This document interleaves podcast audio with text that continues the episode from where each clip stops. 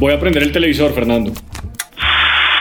Química muy parecida se produce al momento de drogarse, trabarse, pero aquí adentro, en su cabeza. Venga, venga, déjelo ahí, déjelo ahí, dejen, dejen los Simpson. discutir algo. Primero, tenemos problemas con tus pruebas caseras de embarazo parlantes. Hola, ¿estás embarazada? Y no es mío. Está dando 20% de olas falsos. Ah, está bien. eh. Empácalas como agitadores de café y véndelas en las Filipinas. Qué bien, ahora otra cuestión. Los estudios muestran que tu hamburguesa Krusty es la comida rápida menos sana del mundo. ¿Peor que una crusty hamburguesa doble? De algún modo sí. Bien, haremos esto. ¿Qué ingredientes no ponemos en nuestra comida? ¿Vegetales? Sí, esas cosas. Busca las más baratas y haz una hamburguesa. Luego ponle una envoltura verde y duplique el precio. Y di que no tiene ninguna... ninguna de esas cosas raras que no son sanas. Ah, ¿Grasas trans? Exacto. Y ya que estás ahí, añade jugo de nicotina a las comidas para niños. Quiero adictos.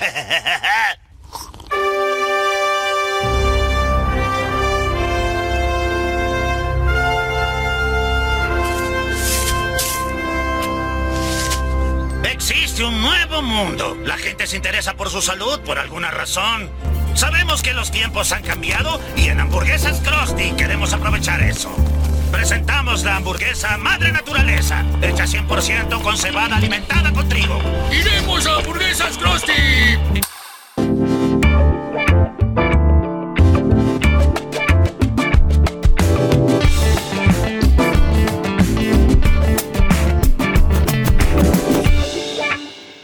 Bienvenidos a La Letra Diminuta, un podcast donde tocamos de forma directa, corta, clara y fundada los temas de derecho de empresa. El día de hoy vamos a hablar sobre la publicidad y los influenciadores o influencers. Para eso, Felipe, ¿qué casos tenemos de publicidad e influencers?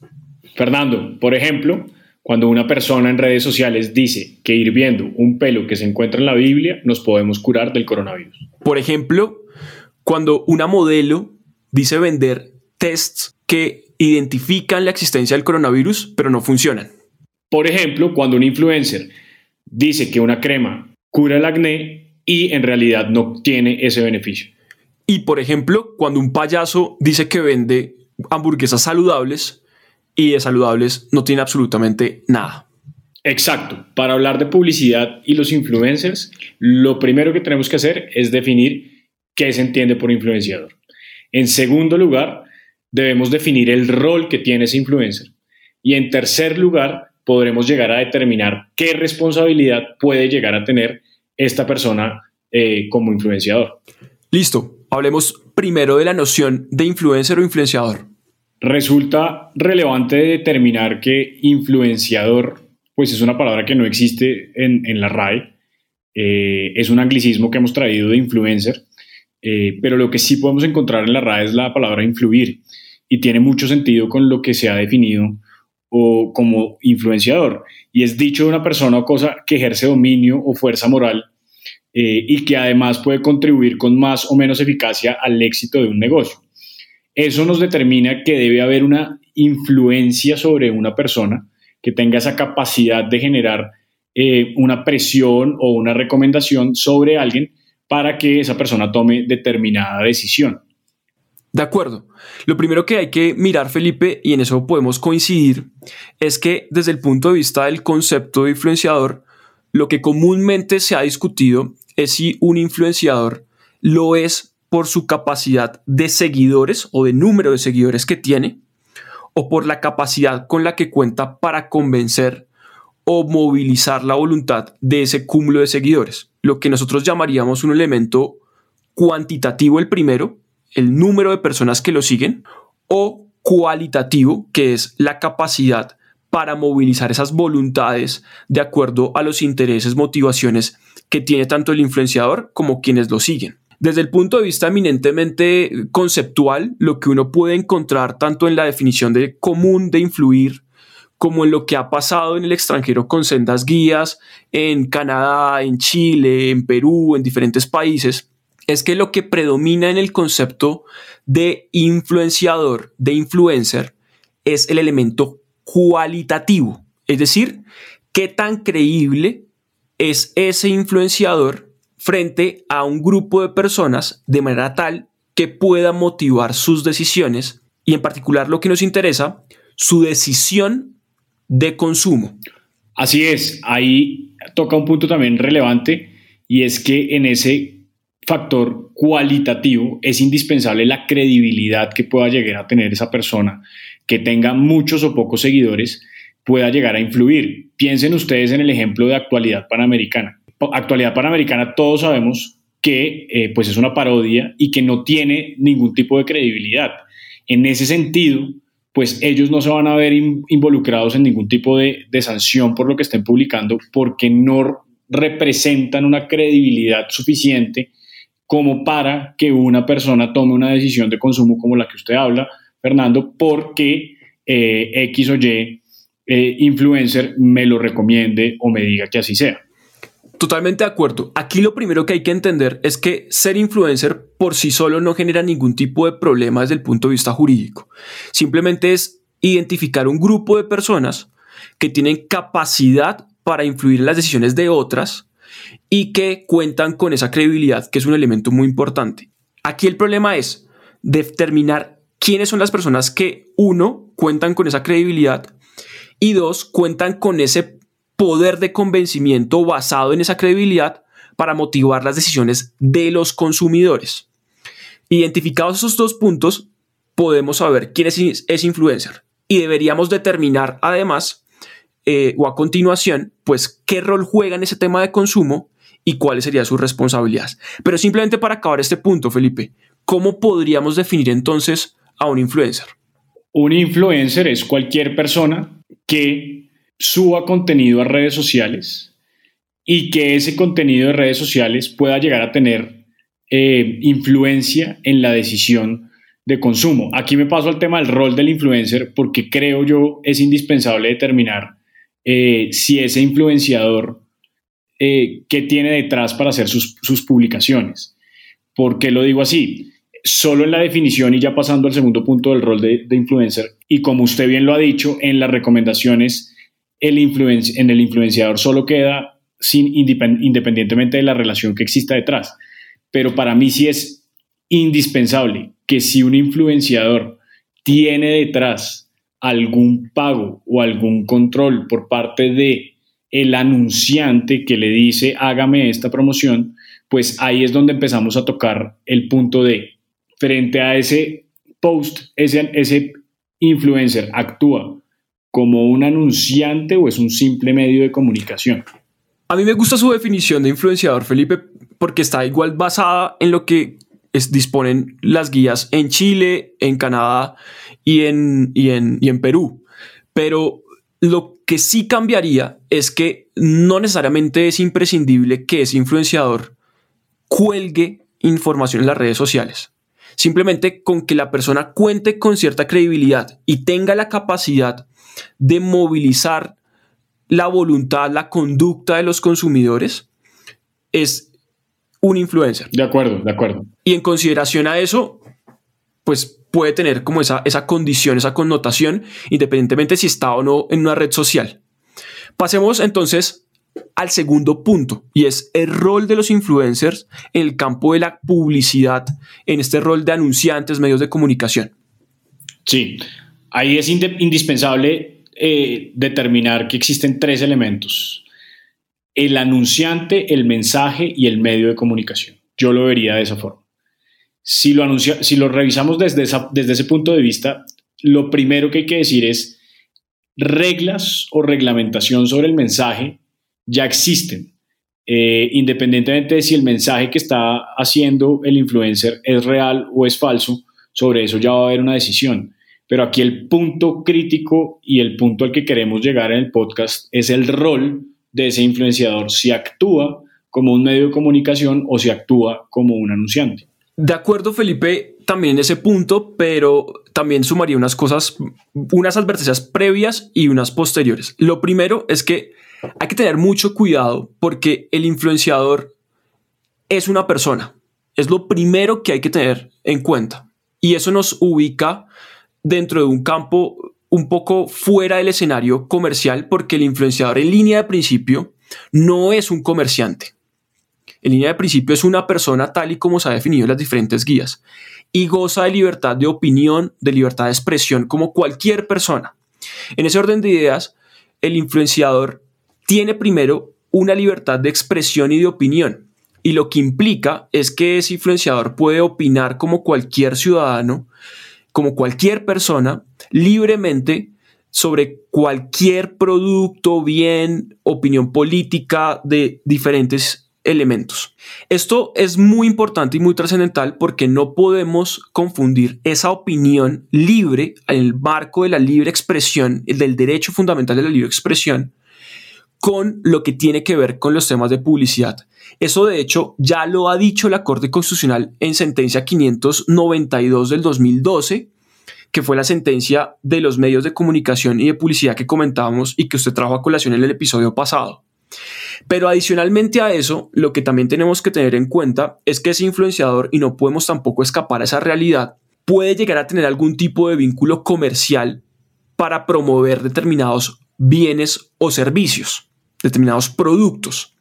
En ese campo, lo que sí es importante es determinar cuándo ese influenciador está promoviendo un bien o servicio por una opinión propia, que para nada está mal, como por una opinión o un comentario que viene sustentado en una relación comercial previa.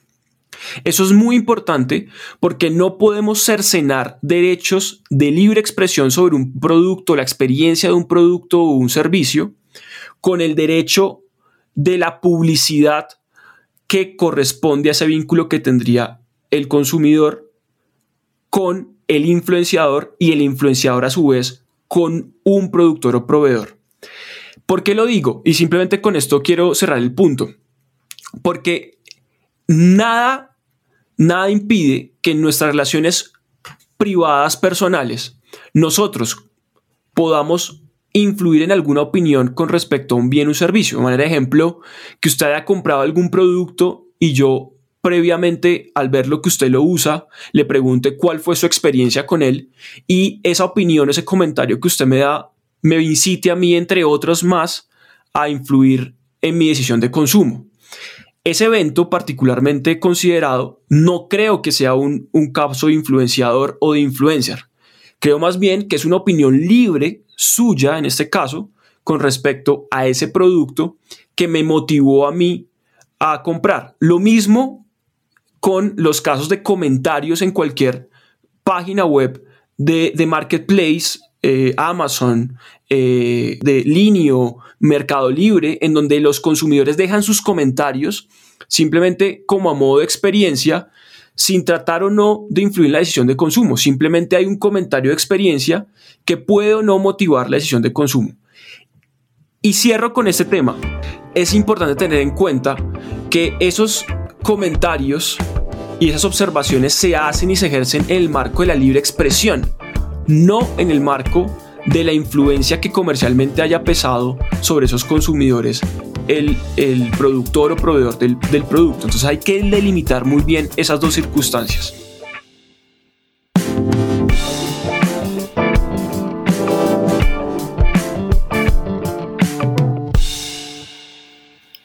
Sí, en línea con lo que usted está planteando, eh, pero es que hay una, hay, una, hay una claridad que hay que hacer y es, la libertad de expresión termina cuando usted le pagan para subir un post. Eh, usted no está en, su, ejercicio de su, de su, libertad de expresión cuando le están pagando para promocionar un producto. Entonces, es evidente que para los consumidores eh, que entiendan, por ejemplo, lo que ocurre con los celebrities, usted ya sabe que si Cristiano Ronaldo sube algo, pues es porque le están pagando esa, ese raciocinio que ha logrado el consumidor es lo que genera que usted pueda, sin necesidad de regulación, determinar si lo que se está diciendo es publicidad y ellos están actuando como un medio de comunicación o si lo que existe detrás es una opinión libre de una persona que está dando su experiencia.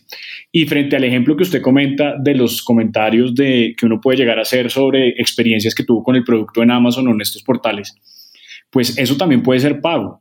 Existen también la forma de usted ganar consumidores o ganar, perdón, eh, seguidores con eh, siendo los pagos. Usted también puede generar eso con, eh, con bots que le van generando esos comentarios. Entonces, creo que el punto no es, la línea no está trazada en, si, es un comentario de, review o si es un comentario de opinión, sino realmente qué pruebas existen de que se está haciendo en libertad de expresión o se está haciendo porque hay un pago o un control de un anunciante que está detrás.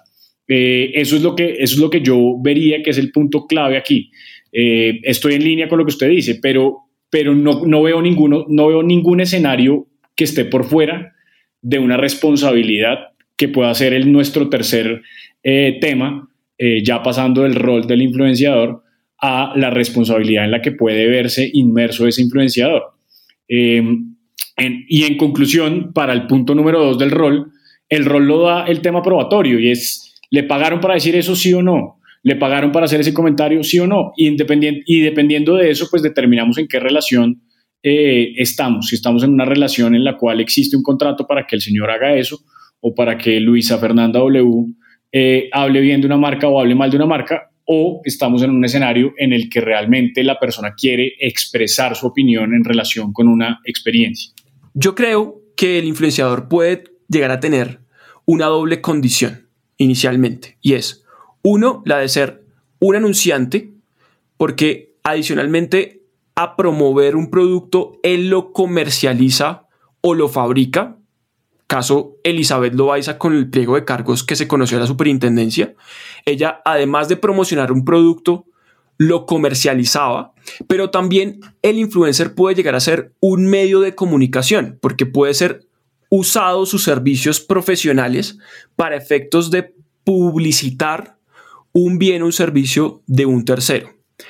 El tema es qué tan transparente es esa opinión, esos comentarios, esa experiencia que tiene el influenciador con respecto al, producto y no solamente qué tan transparente es, sino qué tan objetiva es esa experiencia y no una experiencia subjetiva sustentada en un vínculo comercial previamente establecido entre el productor o proveedor real de ese producto y ese influenciador que ha sido pago. Creo que ahí está. Lo que no podemos dejar de lado, insisto, es que exista un, un sesgo connotado siempre a presumir que lo que hace una persona que puede ser catalogada como, como, influencer es siempre un evento pago previamente con respecto a un proveedor o a un eh, productor, porque estaríamos presumiendo que la persona no tiene una libre opinión, sino que tiene una opinión siempre paga o basada en un supuesto de relación comercial. En eso Fernando, perdón, tiene toda la razón. Eh, no se puede presumir y además la misma práctica lo regula. Eh, y eso lo vamos a hablar al, final. Pero, por ejemplo, si usted sabe que ese influenciador siempre ha sido pago, pues deja de ser un influenciador porque la gente ya no le va a creer y pierde la credibilidad y la transparencia de la que usted habla. Entonces, al final, ellos, ellos mismos se cuidan de que no todas sus, sus, publicaciones sean pagas, porque si no, al final, pues no terminan eh, teniendo credibilidad y todos los seguidores van a saber que eh, todo lo que suben es pago. Tercer punto, que es la responsabilidad con respecto a el caso de la publicidad de los influenciadores. Ahí en ese punto, Fernando, lo que tenemos que revisar y, lo que hemos venido hablando es si logramos determinar si ese influenciador, sin ninguna presunción, actúa como un anunciante o actúa como un medio de comunicación. ¿Por qué? En el caso de, Elizabeth Loaiza que usted trae a colación, eh, pues para la superintendencia en, primera instancia fue fácil determinarlo porque el producto que ella estaba promocionando o ofreciendo era de ella.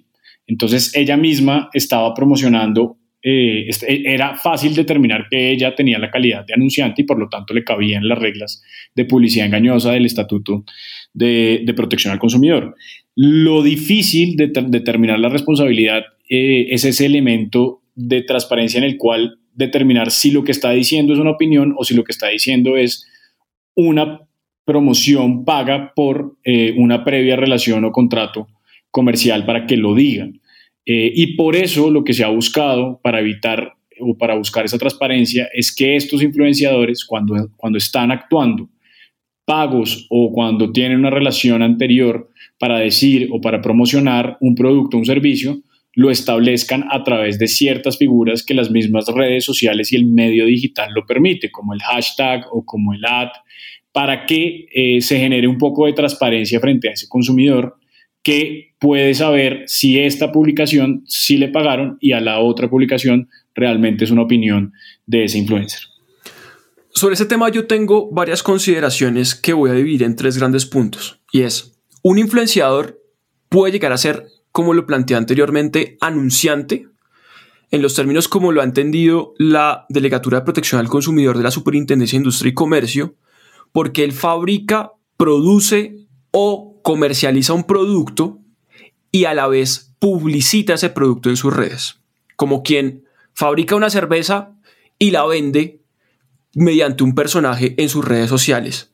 El mismo fabricante la promociona en sus redes sociales como quien vende unos, unas pruebas que identifican si hay o no coronavirus y las comercializa en sus redes sociales.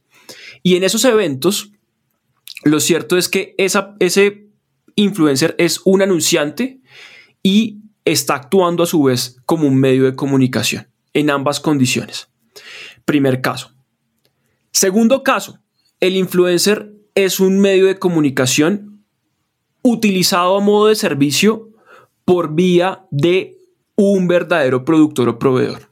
Lo contacta un productor o un proveedor para que promocione su producto o servicio y en ese orden de ideas estaría regido por las reglas del medio de comunicación. Sin embargo, en este último caso, y es la tercera variante que podríamos tener, es que ese influencer sea contratado y que ofrezca comentarios positivos o negativos sobre un X o Y producto que pueden o no ser reales o espontáneos y que por su capacidad de credibilidad y de influencia puede llegar a tocar la voluntad de sus seguidores sobre un determinado acto o no de consumo. Porque creo que es el verdadero caso problemático, porque los dos primeros ya están regulados y son evidentes.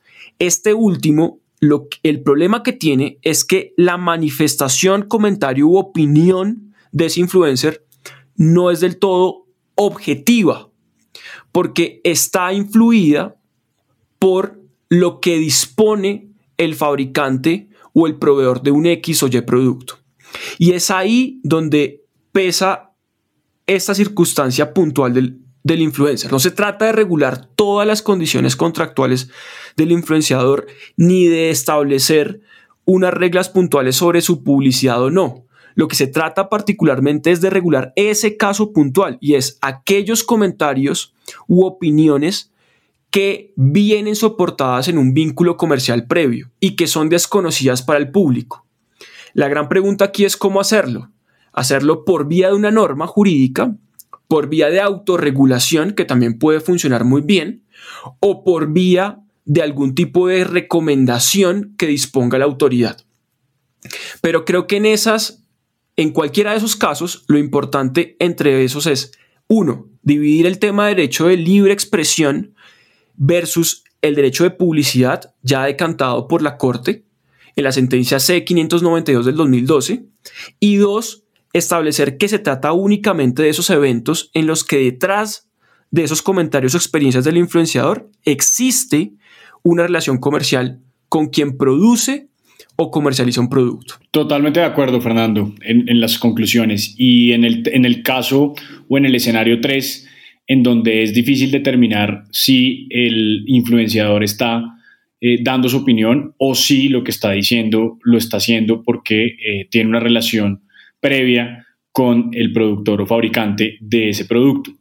Yo simplemente sumaría, eh, y a, su, a sus cuestionamientos o a sus preguntas que deja abiertas, que en mi opinión la autorregulación es la salida, en el sentido de que, póngase usted a pensar lo que ocurría eh, con el ambush marketing en publicidad. El ambush marketing, palabras más, palabras menos, es cuando usted en un evento deportivo no es patrocinador oficial y busca la forma de generar publicidad eh, para eh, sacarle, digamos, el quite a la prohibición de no haber sido el patrocinador. Es lo que ocurría en los estadios de fútbol cuando varias personas iban con una camiseta de alguna marca o el caso famoso de Axe cuando una persona arranca a correr una maratón de mujeres, se echa Axe y detrás vienen las 500 o 1000 participantes. Eh, ese tipo de publicidad se fue regulando, se fue autorregulando esa salida.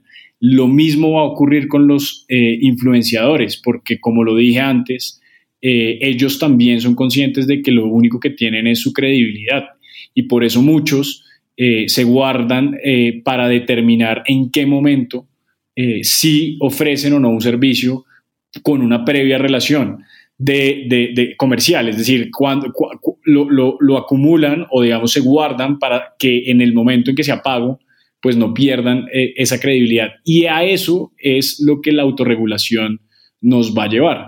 Si nosotros empezamos a sacar regulaciones o recomendaciones o guías, em, pues probablemente nos vamos a enredar cuando hay algo que el mismo mercado publicitario puede ir regulando, eh, en este caso, em, como la publicidad de los influenciadores. Hasta aquí la lectura de nuestra letra de minuta los invitamos a que ustedes propongan sus observaciones, sus comentarios, sus opiniones y nos vemos en otra próxima entrega.